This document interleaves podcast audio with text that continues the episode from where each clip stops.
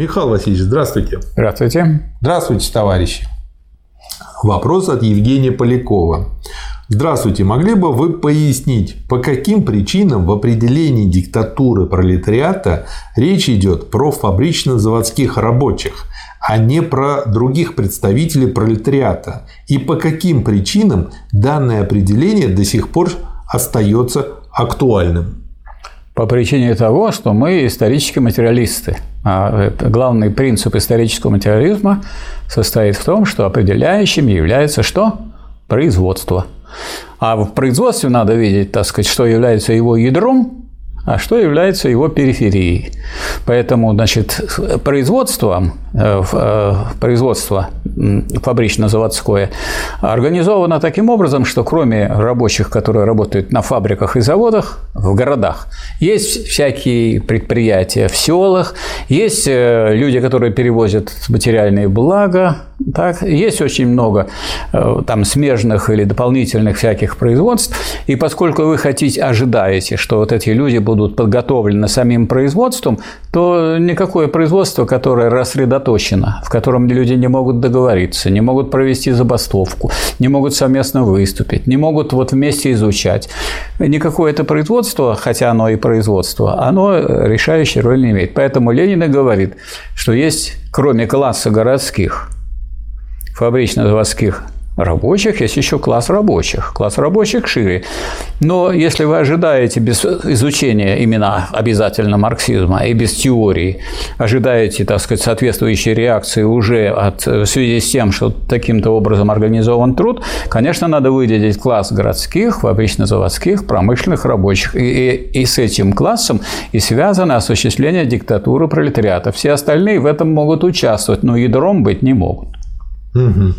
То есть э, у меня такая аллегория, как вот подводная лодка, всплывая на Северном полюсе в Ледовитом океане, взламывает лед, развитие промышленности таким же макаром взламывает формации. Да. А главные двигатели, руки и прочие этой промышленности являются как раз-таки фабрично-заводские рабочие. Да. Они э, понимают, что такое работать сообща, понимают, насколько это важно, и для них не нужно объяснять. Они это видят и чувствуют каждый день через руки через свой ежедневный опыт. Да. И у Ленина же в Великом Бачении не написано «диктатура всего рабочего класса». Нет.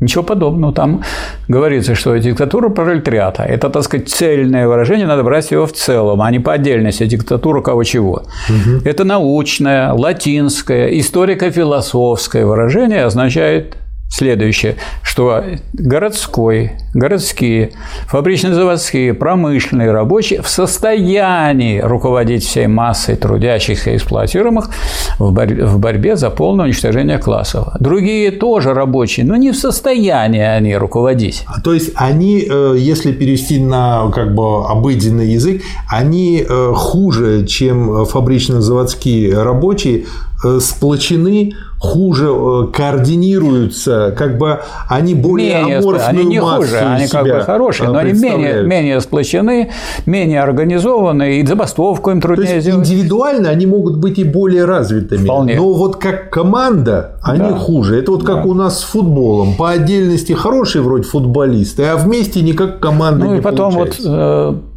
Посмотрите немножко с другой стороны. Какая э, идеология господствует при буржуазном строе? Буржуазная. Индивидуалистическая, Значит, да? Нет, буржуазная идеология. Идеология господствующего класса. Если вы хотите рассчитывать на какую-то революционность, где вы ее ожидаете? Где это взламываться будет, этот лед? Он будет взламываться, так сказать, на фабриках и заводах там, где само производство к этому людей подготавливает. А все остальные могут этому помогать. Обратное неверно. То есть они могут к нему присоединиться, участвовать, да. помогать, способствовать, но вот именно вот быть коренником да. это вот а, аналогия с тройкой. Есть коренник, а есть престижные. Я хочу привести пример. Лошади. Помните, у нас была так называемая забастовка водителей грузовиков. Да. Но среди этих водителей грузовиков были и те водители, которые являются рабочими, то есть они у какого-то капиталиста работают, и он их сажает на грузовики, они везут. Или на самом деле там были мелкие буржуа, то есть те, которые в собственности имеют эти грузовики и, и перевозят. И в собственности, может, один, и два, и три грузовика. Ну и что это забастовка грузовиков? Вот о ней было много-много шуму. Водитель грузовика. Чем она кончилась? Да ничем она и, и не кончилась, потому что она и оторвана от общей борьбы. И их не организуешь, потому что они едут поодиночке все. Да, да, да. Вот как раз-таки это очень хороший пример. Да. Спасибо, Михаил Васильевич. Пожалуйста. Спасибо, товарищ.